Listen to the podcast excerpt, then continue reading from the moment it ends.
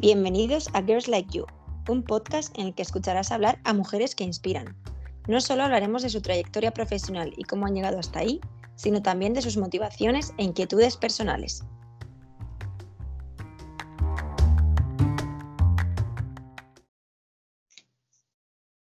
Hola a todos y bienvenidos un día más a Girls Like You.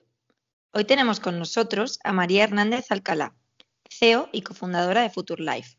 María estudió bioquímica y cuando terminó la carrera se fue a Londres para estudiar un máster en nutrición clínica y salud pública.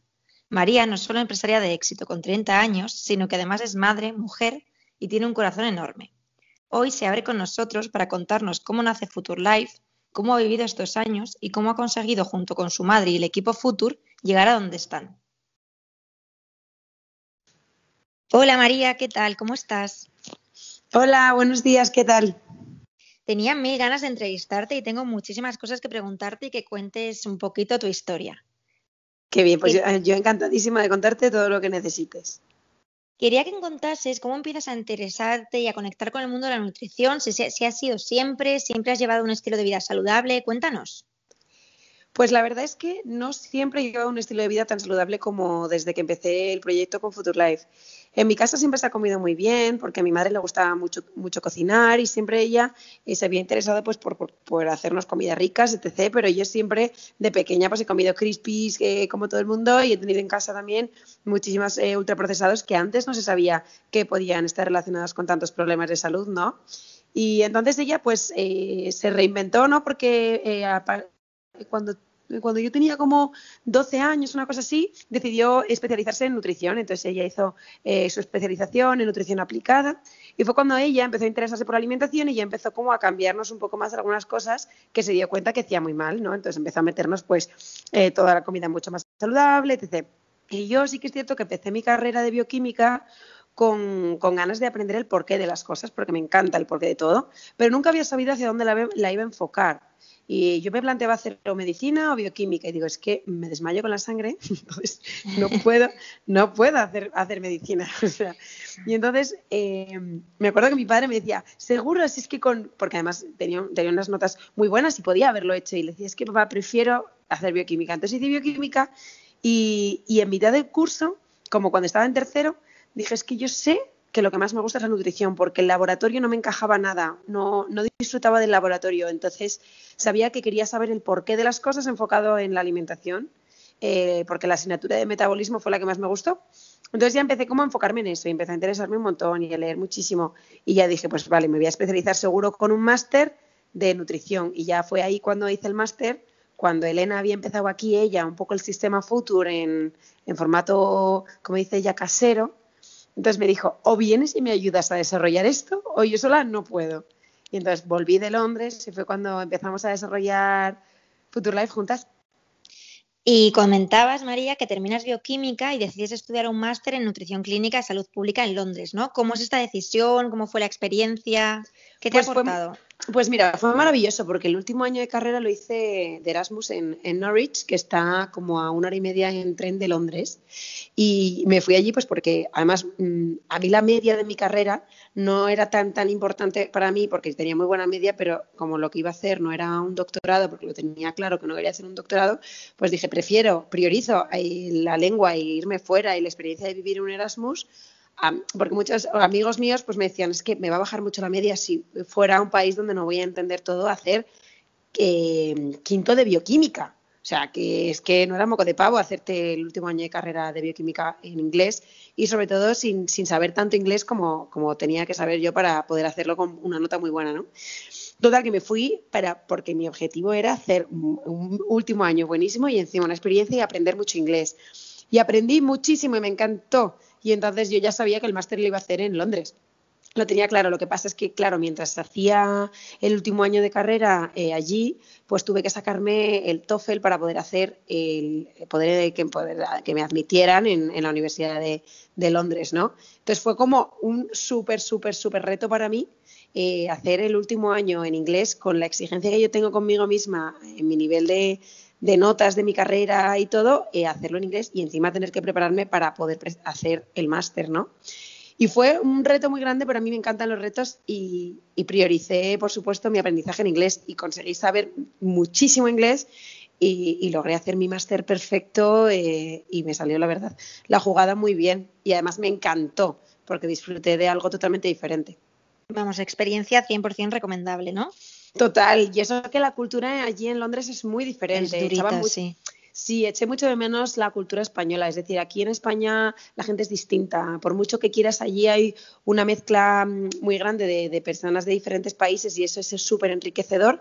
Pero ese espíritu español es muy difícil encontrarlo, encontrarlo allí, ¿no? Y lo echaba mucho de menos. Y quería que fueses un poco al origen. Antes has contado un poquito, pero ¿cómo nace Future Life y cómo es la decisión de mm, volver a Madrid, involucrarte al 100% en el proyecto de tu madre?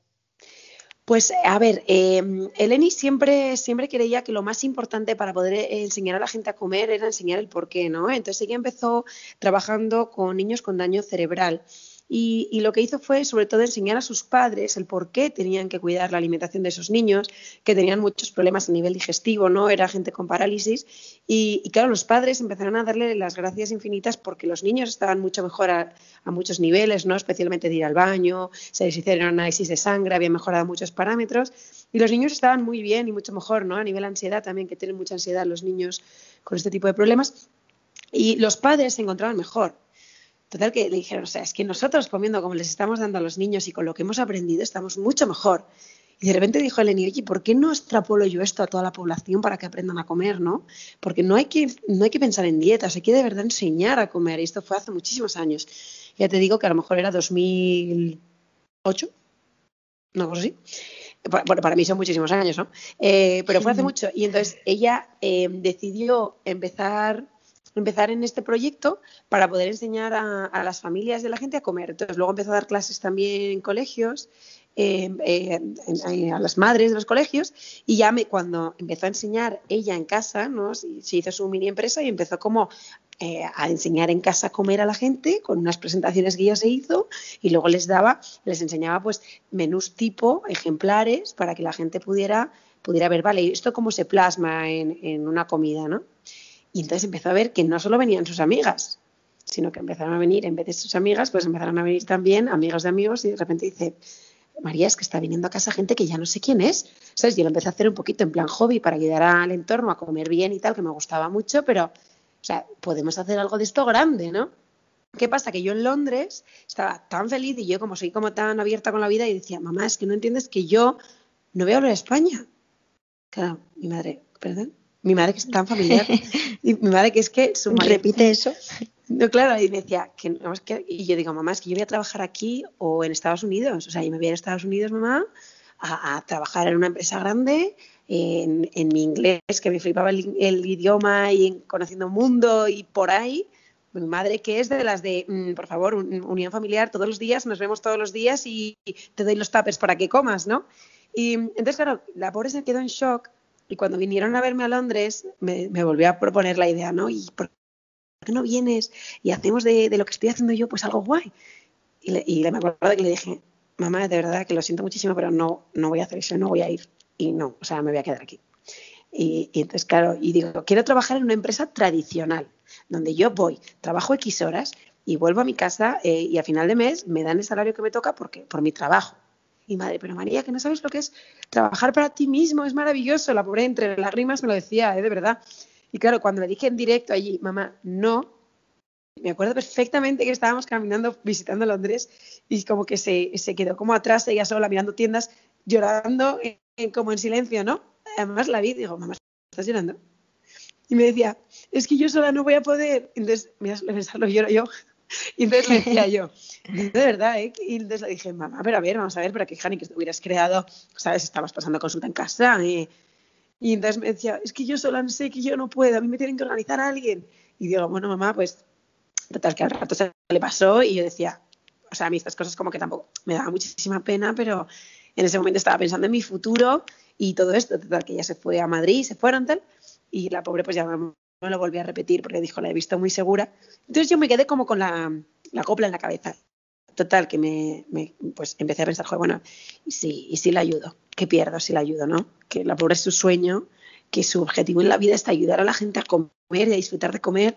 y, yo, yo la conozco y sé que ella es una persona que transmite infinito, pero le falta una grandísima parte de organización y de, y de cómo organizar una empresa y de cómo hacer y de actualizarse, ¿no?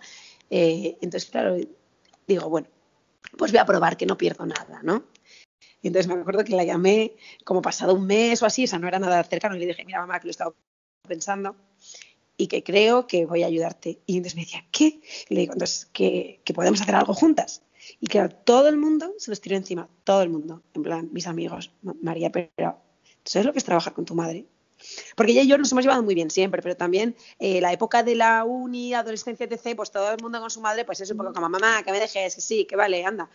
Entonces, claro, todo el mundo me decía, María, pero ¿tú sabes lo que es trabajar con una persona de tu familia? O sea que no, o sea que es, es muy difícil, ¿eh? Todo el mundo, no faltó alguien que nos dijera, cuidado, porque esto puede acabar mal, porque las empresas de familia, porque fíjate, porque tal. Y yo, como estas cosas me dan igual, digo, mira, lo voy a intentar, porque no pierdo nada intentándolo, y lo voy a intentar. Total, que cuando acabé el máster, ahí empecé ya con el Instagram de Future Life, porque estaba allí y digo, venga, voy a empezar a subir cosas aquí, a ver, tal. Y, y cuando ya volví a, cuando volví a España, esto fue en 2009, 10, 11, 12, 13, 2013, 14, 2014, 2014 y 15 fue mi máster, juraría. Y entonces ya volví a España como en 2015 y ya empezamos las dos a hacer el sistema. Entonces, claro, yo le decía, Eleni, vamos a ver, organización. O sea, esto es un drama todo. Entonces empecé, hice el logo, juntas lo diseñábamos, pero claro, yo lo hacía realidad, como ella decía, es que tú lo haces real. claro, yo decía, vale, ya quería una cosa, pero no sabía quién llamar, que quedara lo suficientemente profesional, elegante, bonito. Entonces, entre las dos creamos el sistema y ya fue cuando empezamos como a montarlo pequeñito. Entonces cogimos una consulta de, de 60 metros cuadrados, literalmente no tenía ni cocina ni baño. Sí, miento, tenía un baño enano, no tenía cocina, eran dos cuartos y un mini salón, como una salita enano. Y, cada uno en un despachín, decorado todo de Ikea, súper sencillito, y hay una inversión mínima. Eh, pues nada, estábamos en un pisito aquí al lado del futuro de ahora.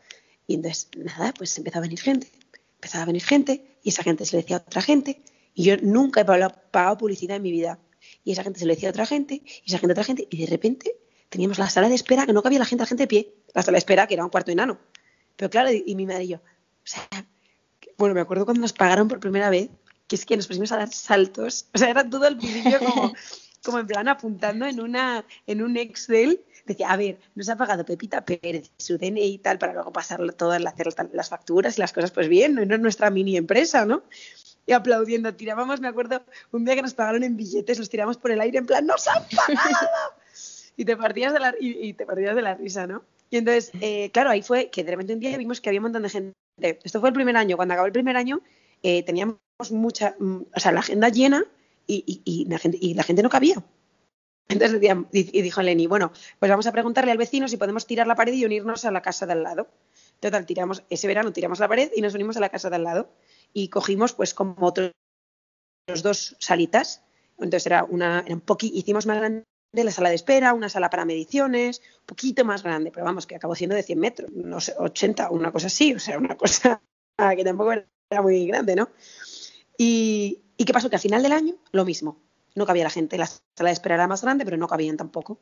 Y claro, de repente dice Eleni, oye, y decidimos las dos que todo el dinero que habíamos ahorrado en esos dos años, porque nosotras, pues claro, como éramos nuestras propias jefas, entre comillas, pues nos íbamos poniendo un salario muy chiquitín para, para ahorrar, para hacer cosas más grandes. Sí. sí, sí, Claro, era como para hacer cosas más grandes y vamos a, a llenar el Bernabéu, decía Eleni, vamos a llenar el Bernabéu. y entonces, eh, claro, ¿qué pasó? Que que dije, de ese verano, el que yo me fui a Canadá, ese verano me fui a Canadá y decidimos pues eh, coger el Future Center grande. Y claro, eso ya era una inversión bestial, la inversión más grande que hemos hecho nunca eh, para Future, ¿no? Y era como muchísimo dinero en un sitio para reformarlo entero, hacerlo como nosotras quisiéramos, con unos mapas impresionantes azules, enormes, hechos a medida, todo, mm, que fuera bonito, para que la gente viera que de verdad aquí pasaban cosas grandes, ¿no? Y, entonces fue una inversión enorme, que yo casi lloraba cada vez que pensaba en todo el dinero ahorrado durante tanto tiempo, que de golpe en un verano se fue. Pero era como, venga, pero, es para algo grande. Merecía sí, Entonces ahí pasamos al Future Center grande, que es, em, que es, que es claro, es nuestro, nuestro centro de bienestar, ¿no? Y ya ahí, ¿qué pasó? Pues que claro, ha seguido viniendo mucha gente y mucha gente y mucha gente. Y ya llegó un punto en que como no podíamos con la cantidad de, de cola que teníamos para hacer el sistema, decidimos haciéndolo en grupos un poquito más grandes, porque empezábamos haciéndolo individual, ¿no? Y ya empezamos a ver hacer grupos más, más grandes y empezamos a hacer grupitos de seis personas. Y claro, de repente pasó que todas las horas de nuestro día estaban cubiertas por grupos de seis personas. Y era como, o sea, tantísima gente, y había una cola enorme de gente que quería empezar y tenía que esperar cuatro meses para empezar, cinco meses. Entonces ya, y al final pues eh, decidimos hacer grupos más grandes y ahora tenemos grupos muy grandes eh, que funcionan fenomenal, de muchísima gente que aprende a comer y al mes a lo mejor empiezan 200 personas a comer. Es brutal, sí, sí. Con una, con una lista de espera que sigue siendo cada vez más grande, ¿no? Y es absolutamente maravilloso. Entonces, para nosotras es un sueño hecho realidad, ¿no? Y, estamos muy contentas. Y quería preguntarte mm, por la parte de Future Life e Instagram, ¿no? Porque ahora es como algo obvio, pero ¿qué te lleva a 2014-2015 a abrirte una cuenta en Instagram y empezar a divulgar sobre nutrición con base científica en redes sociales? ¿Cómo empiezas con todo esto? Pues, a ver, yo en aquella, en aquella época el Instagram estaba empezando a ser un poco algo en España, ¿no? Porque en Inglaterra era aquí como la pera, pero aquí tampoco lo llevaba mucha gente. ¿Qué pasó? Que yo supuse que de las cosas más importantes iban a ser las fotos a nivel visual de comida y de, y de todo el tema de alimentación. Entonces, nunca desarrollé prácticamente las demás redes, es decir, en Twitter no tuve nada de presencia porque digo, estos son escritos, aquí las fotos poco, y en Facebook compartía lo mismo, pero me centré en Instagram, no sé por qué, vi que esa plataforma iba a ser la mía, ¿no? Y dije, me voy a centrar en esto porque esto va a ser. Sí que es cierto que lo pasé muy mal. Eh, las redes sociales te traen muchas alegrías y muchas penas. Yo lo pasaba muy mal porque invertía muchísimo tiempo, muchísima energía en crear post, crear contenido allí por aquí. Entonces, por supuesto, no había stories. Entonces, tú no podías caer bien tan fácilmente y que te dieran likes.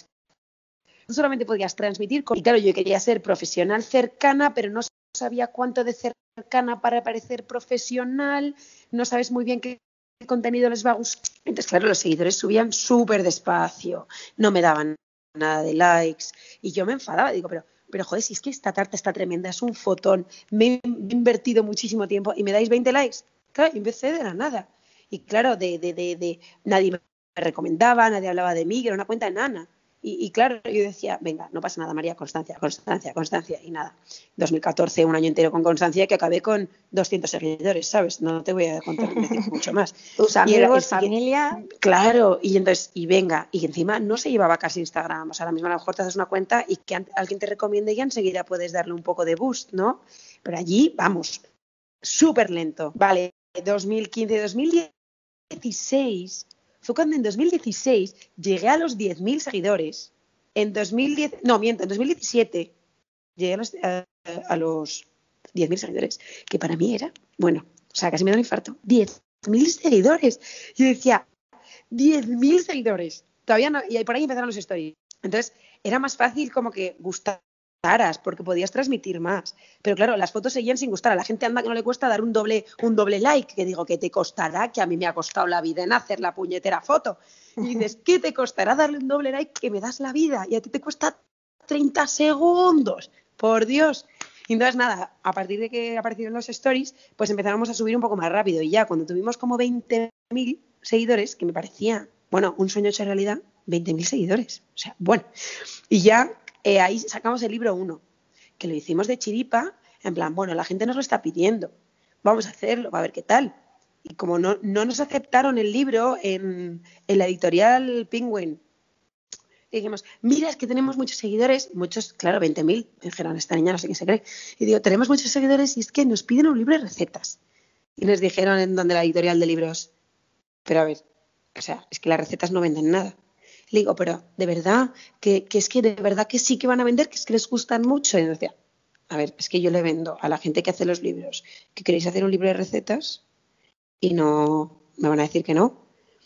Y dice que si vendéis el sistema y escribís un poco más, eso ya sí. Total, que claro, nos fuimos como, ojo, pero es que yo no quiero escribir el sistema, es que el sistema es lo que cuento en mi, en mi sistema. Yo quiero un libro de recetas. Total, que nos dijeron que no. Así que dijimos, pues mira, me salta la editorial, porque no lo quieren hacer, y lo hago yo. Total, hicimos las fotos en casa, escribimos las recetas en un PowerPoint y se las pasamos a una amiga mía que es, bueno, mi mejor amiga prácticamente, que es em, eh, arquitecta y sabe todo el tema de, ediciones y de ilustraciones y nos hizo un, el libro, uno, ¿vale? Y dijimos, pues ahora lo voy a poner a la venta en una plataforma de pago en mi página web, como quien vende mm, mm, pulseras, porque la editorial no quería hacérnoslo. Vale, vendimos muchísimos, bueno, para lo que eran para nosotros, muchísimos libros, muchísimos libros por la web, muchísimos libros que venía la gente a comprar aquí a Future Center. Y claro, nosotras, bueno, bueno, bueno, bueno, un éxito. Y digo, ¡qué emoción! Solo con 20.000 seguidores. Y claro, yo decía, ¡qué fuerte! ¡Qué alegría! Claro, yo ya me moría de la ilusión, tanta gente queriendo comer bien. Porque a nosotros nunca nos importa el dinero de verdad, ¿eh? O sea, el dinero era como lo último. El dinero era como un medio para poder ir avanzando, para llegar a más personas. Y por eso compartíamos tantas cosas gratuitas y todo. Y, claro, de fue como, de hoy. Totalmente. A mí el dinero es que me da igual. Nosotros damos a, damos a muchísimas, a todos los años damos a una fundación y, lo invertimos en crear más contenido que guste a la gente. Es decir, al final no, para nada es nuestro motor. De hecho, es por eso si no engancharíamos como a la gente que hace el sistema con algo más. Porque nosotros queremos que la gente con el sistema sea autónoma. Ya no quiero que, que tenga que venir más aquí, ¿no? Entonces, después ya del primer libro, que fue como la pera limonera, eh, seguimos creciendo en seguidores que o sea, cuesta mucho. O sea, si alguien me está escuchando que siente que sus redes no crecen, es mucho trabajo, mucho trabajo hasta que consigues que eso vaya exponencial. Y tienes que tener un trabajo diario, un trabajo diario de creación de contenido y tiene que ser original y tienes que ser distinto y tienes que saber divulgar y tienes que tener un mensaje claro. Y son muchas cosas que ya he aprendido dándome golpetazos contra todo hasta que conseguí un estilo, hasta que conseguí lo que creía que más gustaba, transmitir mi esencia. Fue muy, muy complicado, muy complicado. Así como os digo que, hay otras cosas que me parece que la vida es coser y cantar, esto fue muy difícil. Y ya después seguimos creciendo y creciendo y creciendo y ya pues sacamos el libro 2 cuando teníamos como 100.000 seguidores, que claro, 100.000 seguidores para mí fue... O sea, yo me acuerdo que cuando empecé, cuando empecé, Instagram quería 10.000 y cuando llegué a 10.000 dije, ¿te imaginas que algún día tengo 100.000? ¡Buah! ¡Buah! Yo cuando tenga 100.000 ya me puedo morir. Decía yo, buah, porque claro, decía tanta gente que come bien y que, y que ve las recetas y que las hace, ¿no? Era súper emocionante. Y sacamos el libro 2 como con 120.000. Y, y fue bestial. Y la inauguración, cuando, cuando hicimos la presentación, o sea, yo, yo, mi madre y yo nos pasamos la noche de la cantidad de gente que vino, la cantidad de gente que vino a conocernos con sus hijos, con sus maridos, con sus familia, a decirnos, nos habéis cambiado la vida. Y yo, claro, yo decía, no, me lo puedo creer. O sea, no me lo puedo creer. Y claro, le decía, ¿qué quieres que te escriba en el libro que llevas dos horas esperando para que te firme el libro? O sea, era como cuando lo ves en la tele que dices, la gente, ¿cómo tienes? Y digo, y era yo, querían vernos a nosotras. Bueno, mira, solo de pensarlo me ponía a la gallina y lloro otra vez. Porque además... fascinante. Tal cual. Y hablas de 20.000, 100.000 seguidores, pero a día de hoy tienes 62.000 en tu cuenta personal, 380 en Future Life. Y quería que nos contases o que cuentes un poco cómo te llevas con el término influencers, los haters, porque claro, tantos seguidores al final es una capacidad de influencia sobre quien te sigue brutal, ¿no? Eh, sí, la verdad es que, eh, por ejemplo, lo bueno es que yo soy una persona súper pacífica y siempre creo que si la gente habla mal o dice cosas regulares es porque ha tenido un mal día, ¿no? Entonces siempre digo, bueno, nunca sabes la mochila de piedras que puede llevar cada persona detrás para, por lo que te dice eso. O, entonces, yo siempre intento ver ese lado y hay muchos comentarios que claramente se ven que no son a favor ni son una crítica constructiva. Pero creo que con, buena fe y con cariño y con una buena respuesta, la otra persona va, va yo creo, a, escucharte más y que si está buscando que tú saltes, pues digo, pues sinceramente te contesto con todo mi, mi buen fe y mi cariño para que entiendas el por qué. En realidad, en mi cuenta, en mi cuenta personal es diferente. En la cuenta de Future, como yo lo que cuento no es mi, mi visión personal de la vida, sino es más ciencia. Yo cuento ciencia para todos. Yo no podría contar las cosas si no tuviera una evidencia científica. Entonces, cuando alguien me dice algo, le digo, esto yo no me lo estoy inventando, esto lo dice la OMS, lo dice la ciencia, te puedo pasar los estudios, no es que me he basado. Tampoco hay mucha más vuelta de hoja en ese aspecto, ¿sabes? Al principio, cuando empecé con la cuenta de futuro, había muchos haters, porque la gente no quiere escuchar que hay que comer bien, pero cuando ya les demuestras con tanta evidencia que, es una opción personal, yo te digo, yo no te estoy obligando a que comas así, yo te voy a decir lo que realmente ahora mismo hay evidencia científica de lo que es lo mejor. Si tú no quieres hacerlo, no pasa nada. El conocimiento te hace libre para elegir, pero que, la gente por lo menos lo sepa. Em, en la cuenta de futuro es más fácil lidiar con eso porque la evidencia está detrás y sobre todo con cariño y paciencia yo creo que la gente em, entiende mejor las cosas, ¿no?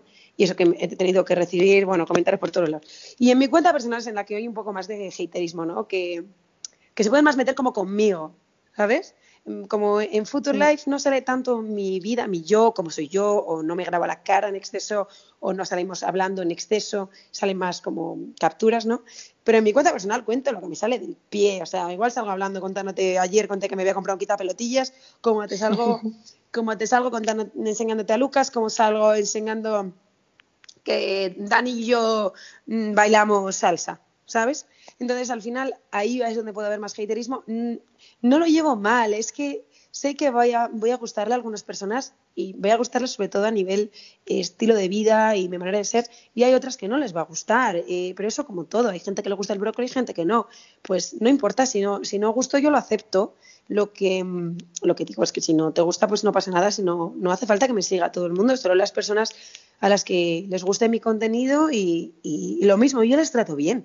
O sea, porque he recibido, bueno, pues comentarios de todo tipo. Decirme que mis hijos se hubieran muerto si, si, hubiera, si no hubiera vivido en la prehistoria porque no había leche artificial. ¿Sabes? Y digo, voy a ver cómo respondo con cariño a esto. no, además es súper buena actitud. Yo creo que cuando estás tan expuesta, eh, aceptar desde el minuto uno que no le vas a gustar a todo el mundo y no dejar de ser tú por ello, ¿no? No, claro, en absoluto. Es más, a mí es que no me afecta. Como dice mi marido, mm, Dani, siempre me dice que, me dice, mira, María, es que yo flipo que eres de piedra ya. A mí no me afecta. O sea, yo he recibido comentarios, mm, o sea, bastante, o sea, tipo, eh, eh, no has hecho nada más en tu vida que intentar conseguir likes, eres patética. A lo mejor eh, yo he leído esto, o he leído das pena, o he leído me das vergüenza ajena, cómo subes esto. Lo he leído, claro que lo he leído. Y, yo con toda mi buena fe le digo, no, hace falta que, me sigas si no te gusta, no pasa nada de verdad que no me afecta nada. Y es más, me dicen, esto me parece patético y al día siguiente subo una cosa parecida porque a mí me gusta subirlo. Es más, lo bueno es que yo tengo una, comunidad maravillosa. O sea, la comunidad de mis seguidores, tanto en Future Life como en mi cuenta, es maravillosa. La mayor parte de personas eh, me, apoyan tanto, recibo unos mensajes tan Me da muchísima pena no poder contestar a todo el mundo. Recibo mensajes impresionantemente buenos de todo lo que comparto, desde lo que te digo, de dónde son los muebles de mi salón, hasta, mm, hasta cómo comen sus hijos, pasando por que les animo los días, que, se ríen muchísimo cuando cuento cualquier anécdota. Entonces, eso me vale mucho más que los cuatro o cinco haters que no les gusta, pues que no, no, me, no, me, afecta de verdad, ¿eh? O sea, gracias a Dios me he hecho de, mármol después de, de, tantos años ya. Al final yo creo que lo bueno, que no es poco, eh, hay que quedarse con esto y que es crear familia, ¿no? Lo que tienes detrás profesionalmente has crecido mucho durante estos años. Personalmente, ¿qué, te ha aportado y qué has aprendido desde que empezaste con todo lo de Future Life? Uf, he aprendido tanto. Me, he metido muchos, muchos guantazos. ¿eh? Es decir, esto, hay veces que la gente solo ve el cisne, ¿sabes? En el agua y no saben que el cisne debajo tiene unas patas que no paran de moverse para estar ahí flotando.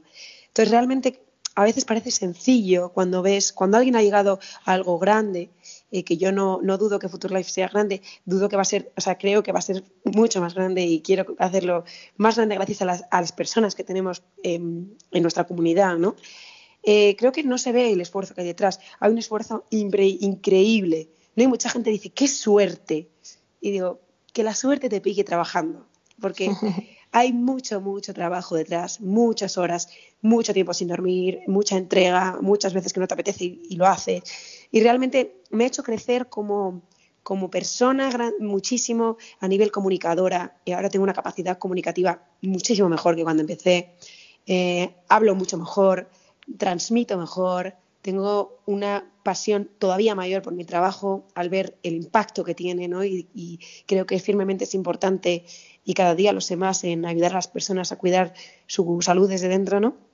Y por supuesto me ha hecho, me ha hecho una persona mucho más humilde al haberme dado tantos tropezones, me ha hecho, em, me ha hecho priorizar en la vida lo que realmente es importante, porque soy bastante workaholic, la gente que me conozca lo sabe, pero al ser madre entre medias y tener mi propia empresa y ser autónoma, pero también querer no olvidarme de lo importante para mí, que sin duda lo primero es la salud y mi familia, y luego ya mi trabajo, que para mí es mi segunda familia, eh, tengo que priorizar. El tiempo, el día tiene X horas y las horas, si las aprovechas bien, puedes sin duda sacarle mucho partido a cada uno de tus días. Y por eso es, he sabido priorizar, gracias también a eso. Em, soy muy trabajadora, pero, pero soy muy capaz de, parar y decir, espera, que es que mi familia es mi, prioridad, ¿no? Y por eso ahora eh, dedico muchísimo tiempo a mis, a mis niños, a mi marido, eh, que no se me olvide que, aunque mi empresa es importante, mi familia va antes. Eh, y creo que es algo muy importante que, he aprendido también gracias a, mi trabajo y a mi, dedicación a él. Y bueno, pues también creo que nunca, nunca puedo parar de pensar entonces, lo malo, entre comillas, de tener tu propio trabajo y tu propia empresa es que no puedes parar de pensar en qué, hacer, cosas nuevas, cómo hacerlo, cómo crear, ¿no? Cuando estás en una empresa, yo creo como que te, te dicen un poco más cuáles son tus labores, como que sales de ahí y ya no piensas más. Estás trabajando y trabajas. Pero claro, aquí cada rato que yo tengo libre y más ahora con los peques, pues lo tengo que dedicar a pensar, a crear, a crear contenido, a pensar nuevo contenido útil, a pensar nuevos, nuevas salidas de, de, futuro, porque digo, imagínate que de repente un día la gente no quiere eh, aprender a comer más. Digo, tengo que tener más, más salidas. Yo lo llamo setas, ¿no? Las setas que estoy creando. Digo, tengo que hacer otras setas y ahora tengo muchas setas en proceso, en proyecto que no puedo parar de, reinventarme, ver qué se está llevando, ver ahora qué a lo mejor, porque al final la CEO de Future soy yo, es decir, yo tengo un equipo maravilloso y sin ellos yo no soy nadie. Future Life para nada somos Elena y yo, somos el equipo entero que es maravilloso, pero yo, yo llevo la batuta hacia donde se va. Entonces tengo una responsabilidad muy gorda de decir, venga, vamos ahora a centrarnos en este nuevo proyecto, que puede ser un libro como puede ser. Entonces, eh, es una responsabilidad gorda, porque dices, ¿y cómo va a salir? Yo qué sé, igual sale bien, igual es un horror, no lo sé. Entonces, al final tengo mucha responsabilidad, pero lo disfruto mucho, lo disfruto mucho y por eso también he aprendido a disfrutar del día a día, ya que lo más importante es la vida, en la vida es la salud y tengo que cuidar la mía y la de los demás mientras disfruto de lo que hago, ¿no? Porque además, para quien no lo sepa, combina su trabajo en Future con publicaciones en periódicos, revistas, conferencias, las charlas, el sistema y lo que antes contabas, toda la creación de contenido en redes sociales. Y creo que no menos importante, te diría que era prioridad total, ser madre de dos niños preciosos. ¿Cómo haces para llegar a todo? Cuéntanos el truco, el pues, secreto. Pues no hay mucho secreto. El secreto es sobre 30 horas. Sí, no, sobre todo es eh, organizar el día sabiendo las horas que tiene y teniendo organizando las prioridades, ¿no? Entonces yo ahora mismo em, eh, tengo un poco media jornada lo que es en dar mis sesiones en Future Center, entonces a lo mejor en Future Center estoy como cuatro horas al día eh, y el resto de horas la verdad es que las dedico muy centradas a, mi, a mis niños. Eh, luego, ¿qué pasa? Que las horas que duermen para mí son sagradas. O sea, las horas que duermen no duermo yo ni de lejos. Ya pudo haber dormido dos horas que no voy a dormir esas horas. Entonces, las horas en las que ellos están durmiendo, que suelen por la tarde suelen ser pues dos, esas dos horas siempre estoy trabajando. Y lo que pasa es que por la noche, desde que se duermen a las nueve y media, nueve, nueve y media, pues me tengo que poner a trabajar como hasta las doce y media a una en todas estas cosas, en los nuevos proyectos, en las nuevas publicaciones, en las nuevas fotos que tengo que hacer o en todas esas cosas, trabajo pues ahora por la noche. Ayer comentaba en mis redes que es lo único que yo veo para mí negativo de, dedicarme tanto a mis niños, ¿no? Porque yo odio trabajar de noche. Soy de levantarme a las seis antes que trabajar de noche, pero es que si me levanto a las seis se me despiertan los niños, entonces tengo que, que trabajar por la noche. Y, y, bueno, me compensa, ¿no? Me compensa porque mis días tienen 24 horas, pero están muy bien aprovechadas. Estoy, y estoy en lo que tengo que estar. Si estoy con mis niños, estoy con ellos, estoy jugando, estoy disfrutando, estoy y si estoy trabajando, estoy trabajando. No soy nada procrastinadora, eso es muy importante. Yo si estoy trabajando, estoy trabajando. Y yo no escribo a nadie, y no contesto a nadie, y no abro el móvil, y estoy haciendo lo que tengo que hacer. Como digo yo, porque si no, pierdo el tiempo. Entonces eso sí que es cierto. Total, y has trabajado muy duro estos años y sigues haciéndolo, pero Future Life y divulgar salud te apasiona. ¿Crees que cuando haces de tu trabajo tu pasión todo cambia? Sin duda, eso te lo diré yo y te lo dirá todo el mundo, que tienes, que tienes que ser un apasionado de lo que haces. Yo siempre digo que vivir la vida intensamente vale por dos, ¿no? Es como vivir dos vidas. Y realmente todo lo que haces tienes que ponerle tu pasión, tanto lo que digo siempre, tanto en, por ejemplo, yo pongo pasión en todo lo que hago, absolutamente. Y en el momento en el que algo no me apasiona al nivel al que a mí me gusta sentirlo, no lo hago. Digo, no, este proyecto entonces no es para mí No hay, por ejemplo, tengo varios proyectos en Future que sé que, lo, que irían fenomenal. Hay alguno de ellos que no me, no me transmite, ¿no? Digo, este lo voy a dejar aquí en el backup. No siento que lo voy a hacer con la misma pasión con la que estoy haciendo los que estoy montando ahora, que espero pronto poder contarlos, ¿no? Pero con esa, cuando trabajas con pasión, nadie te para, ni, ni, ni sientes que, o sea, no hay opción a que vaya mal. Es como, es que sé, sé que con, pasión y con todo el trabajo que voy a tener, sé que, las cosas van a salir bien y, pones todo tu empeño para ello. No hay opción de que no salga bien. Y desde que abristeis la cuenta hasta hoy, el cambio sobre la nutrición ha sido brutal. La sociedad por fin empieza a tener eh, conocimiento sobre lo que come, a ser consciente de la importancia de la nutrición y estoy segurísima, vamos, de que en parte es gracias a vosotras. ¿Cómo te sientes cuando ves que por fin la gente empieza a preocuparse y darle importancia la importancia que se merece la nutrición? Pues la verdad me dan ganas de, llorar solo de pensarlo. Nosotras cuando empezamos la gente no sabía ni lo que era el kéfir y el concepto de dieta estaba súper instaurado, de calorías, etc. Entonces, ahora mismo eh, no te puedo explicar la sensación, es, es absolutamente maravilloso y yo de verdad ojalá, y pasados unos años, nadie necesite venir a aprender a comer aquí de verdad lo siento así, porque ojalá todo el mundo sepa ya la importancia que tiene comer bien y la importancia que tiene para la salud de verdad comer bien y no centrarlo en calorías ni en pesos, sino en un estado de salud y en una calidad de vida presente y futura. Me alegra tanto que la gente coma bien, me alegra tanto que la gente disfrute comiendo, que me... Elena llora muchos días, nosotros somos muy lloronas, como bien ves. Elena llora, llora muchos días de pensar, María, es que hay tantas familias sea, no sabéis los miles y miles y miles de libros que hemos vendido, tantas familias que están comiendo mi comida, me dice, mi comida, y que gracias a que la comen, disfrutan de comer y me dicen que su familia ha cambiado que su hijo come verduras y las disfruta, que todos en casa se cuidan, que ya no le duele la cabeza, que tienen mejor los análisis, que, sonríen a la vida más y que la vida es maravillosa cuando uno cuida su salud. Eso no se paga con dinero, o sea, te lo digo. O sea, es que eso no se puede, no lo puedo, no lo puedo expresar. Y si hablamos de futuro, bueno, has ido contando un poquito ahí, dando un poquito pinceladas, ¿algún reto en mente? ¿Qué le espera a María y qué le espera a Future Life? Uf, tengo muchos retos, ¿eh? ¿eh? A ver, el primero sin duda es el de seguir siendo eh, la mejor madre y mujer para mi marido del mundo que pueda yo eh, ser, ¿no? Y me, gusta mucho mejorar como persona y como profesional y como madre y como mujer. Mm, es lo que más me gusta siempre desde pequeña. Soy una persona muy poco orgullosa y me gusta mucho aceptar las críticas y meterlas en mí para crecer, como persona, no me importa nada, o sea, no soy nada en plan, no, pues yo no soy así.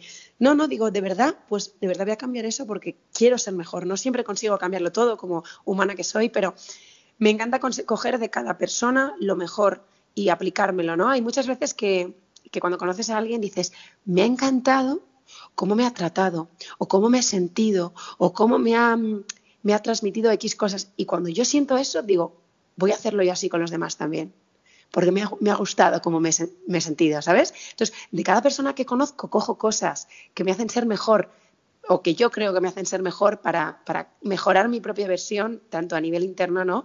como a nivel personal y profesional. Entonces, a María le depara, espero, una mejora en todos esos aspectos y, por supuesto, eh, una mejora a nivel profesional que lleva a futuro con ello, ¿no? Yo espero que Future Life siga creciendo sus fronteras, que siga ampliando eh, las setas, como digo yo, donde nos estamos metiendo, que siga creando nuevas, eh, más personas que crezcan en nuestra gran comunidad, porque ampliamos las áreas a donde llegamos. Y, hay proyectos muy chulos que tengo en mente que no puedo decir por ahora, pero que tengo en mente que yo creo que van a, van a hacer que nuestra comunidad y más personas disfruten de cuidarse y cada vez estén en más casas el comer bien y el, y el disfrutar de cuidar la salud cada día. Y eso nos va a dar sin duda lo más maravilloso que tenemos, que es eh, calidad de vida, salud y un mejor estado de ánimo para disfrutar del tiempo que tenemos con los nuestros. Muchas setitas veo yo por ahí, ¿eh, María? Sí, tengo muchas, no creas, ¿eh? lo malo es que tengo, tengo muchas, pero tengo que ir poco a poco con cada una. Por ahora tengo dos que ya salen, ya salen. Este, Espero que antes de que acabe el año salgan esas dos y para el año que viene tengo otras tantas. Así que ahí estoy. Y con toda tu, experiencia durante estos años, ¿qué consejo darías a alguien que está empezando a emprender en su propio proyecto, en su propio negocio? Algo que te hubiese gustado que te dijesen en 2014. cuando empezaste? Que confíe. Yo diría sobre todo que confíe. Que confíe, que por supuesto escuche a las personas que cree que saben más que ellos y que les van a dar buenos consejos, que nunca estén cerrados a aprender, que es imprescindible querer mejorar, querer aprender, que el orgullo cuando uno está emprendiendo no sirve para nada, que hay que estar abiertos para mejorar, para aprender, pero que lo más importante es confiar, confiar en que eh, la constancia y el trabajo dan resultado por un lado o por otro. Hay muchas veces que la vida no te depara un éxito ya, ¿no? Te depara que te tropieces 20 veces para que de esas 20 veces saques tantísimas, tantísimas eh, experiencias que te hacen aprender que te va a ayudar a que cuando luego tú saques tu, parte, eh, verdaderamente te, ayude a, ser mejor y a, crear algo que, una empresa de éxito y algo que verdaderamente ayude a los demás. Yo, de hecho, Eleni, antes de empezar con Future Life, tenía otra, otra empresa que se llamaba NutriFuture y que no llegó a, a, ser demasiado grande, ¿no? Y decía, no, mm", y aprendió muchísimo. También trabajó en otras cosas que como divulgadora y no, no era, no tenía grandes, grandes ganancias ni logró nada muy grande, ¿no? Como ella decía, pero logró unas tablas, una base, un aprendizaje, le hizo estudiar, le hizo mejorar, que luego, gracias a todo eso, Future Life pudo pudo eh, empezar a un nivel tan bueno y, tuvo esa capacidad de transmisión, de divulgación tan buena, gracias a que yo la tuve a ella como maestra de comunicación. Entonces, al final, todo te sirve para algo, ¿no? Entonces, si, si te tropiezas 20 veces, hay que levantarse, hay que reinventarse, hay que querer mejorar y aprender de los, de los errores y, y seguir al pie del cañón porque realmente merece la pena cuando uno quiere, quiere trabajar para, para, uno mismo. También digo una cosa, no todo el mundo vale para, para, trabajar para uno mismo o para crear su propia empresa. Y eso también es humildad y sencillez. Cuando algo te das cuenta de que tú pensabas que podías eh, crear tu propia empresa y hacerlo fenomenal y de repente te das cuenta de que, oye, es que no valgo. Mi madre decía, yo no, yo no puedo estar yo sola. Es muy humilde y muy bueno ser capaz de decir, yo no puedo ser autónomo o no puedo crear mi propia empresa porque no se me da bien organizarme mi propio tiempo, gestionar otras personas, no se me da bien. O sea, si no existieran personas que trabajan para terceros, no habría empresas. Esas personas también son realmente importantes, con lo cual no por emprender eres mejor, simplemente cada uno tiene que saber sus virtudes y las cosas que hace bien y explotarlas. A lo mejor haces fenomenal trabajar para un tercero y eres el mejor en eso, pues, pues adelante. No, no pasa nada, ¿no? Pero que si tienes vena de emprendedor y realmente crees que vas a, vas a hacerlo bien, no dudes en confiar en ti y en, y en mejorar cada día que, que, podremos, que podremos lograrlo. Antes contabas, María, cuando estabais en Londres, le dijiste a tu madre que no, se quedó llorando y tal. ¿Cómo reaccionó Eleni cuando le dijiste, oye, mami, cuenta conmigo que voy 100%? Pues nada, casi le da un infarto porque decía, ¿de verdad? ¿Pero de verdad? ¿Pero de verdad me vas a ayudar? Digo que sí, pero es lo único que vas a hacer. Digo que sí, mamá. Yo ahora mismo lo recuerdo y tampoco lo recuerdo tan... Como es que no recuerdo el momento en el que ya no sé cuándo exactamente decidí que iba a hacerlo, pero me acuerdo que lo tengo como nublado, nublado no sé por qué, pero, pero yo sé que ella estuvo feliz y, se emocionó tanto que dijo, vamos a hacer algo muy grande, María, porque es que yo sola no puedo, yo, yo transmito muy, muy bien, comunico muy bien, pero yo no puedo poner, no tiene, por ejemplo, desde que yo entré, o sea, mira que ella es mucho más mayor que yo, yo dirijo todo. Yo contrato a la gente, yo le digo a la gente que sí, la gente que no. Ella no sabe, porque ella le da tanta pena toda la vida y toda la gente y todo el mundo que dice, María, yo no puedo despedir a nadie, o María, yo no puedo hacer entrevistas a nadie porque yo cogería a todo el mundo. Entonces, ella no tiene esa esa como, venga, pasito tras pasito, avanzamos, hacemos esto, cerramos esto, eh, o no tiene tanta visión de proyecto como yo. Yo ya le digo, vamos a hacer un libro, y lo hace como la que mejor, pero porque ya le he dicho lo que hay que hacer. Entonces, ella lo hace bestial, hace unas recetas bestiales, tiene unas ideas brutales, pero hasta que decidimos que vamos a hacer un libro y no unas bufandas que ponga Future Life, a ella le parecen genial las bufandas. ¿Sabes lo que te quiero decir? total, Venga, porque dice, podemos hacer sillas que ponga Futurelife. Y yo digo, mamá, es que eso no es, o sea, se nos va un poco como de la trayectoria. Empieza, ah, sí. Bueno, pues entonces, ¿qué? entonces, bueno, entonces decide tú, porque no tiene tanto cerrado eso, ¿no? Entonces yo creo que, es muy bueno hacer un equipo de, de personas maravillosas. Ella es absolutamente imprescindible. O sea, ella es una pata totalmente gorda, dura y fuerte, necesaria en Future Yo sin ella no soy nadie, o sea, Future no estaría donde está sin ella. Con lo cual es imprescindible que, seamos un equipo.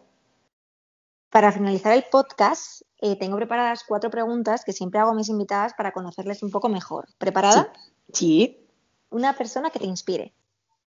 Eh, mi madre y mi marido, las dos, muchísimo. Una frase que te motive. Vive como quieras que se te recuerde. ¿El mejor consejo que te han dado? Que si hago las cosas con pasión, eh, conseguiré lo que me proponga. Y si pudieses volver atrás, ¿qué le dirías a María el día que terminó la universidad?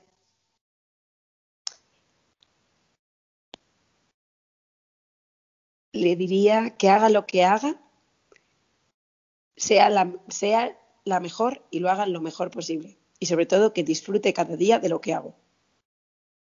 Muchísimas gracias, María. Me ha encantado tenerte aquí hoy, pasar este ratito. De verdad que es increíble todo lo que habéis conseguido y todo lo que estáis haciendo. Y mil gracias por tu tiempo, que nos sobra. Así que nada, invitada cuando quieras de nuevo. Muchísimas gracias a ti, ha sido, ha sido un placer y espero, espero que mi historia pueda ayudar a muchas personas y por supuesto que, que te doy las gracias por haber contado con nosotros.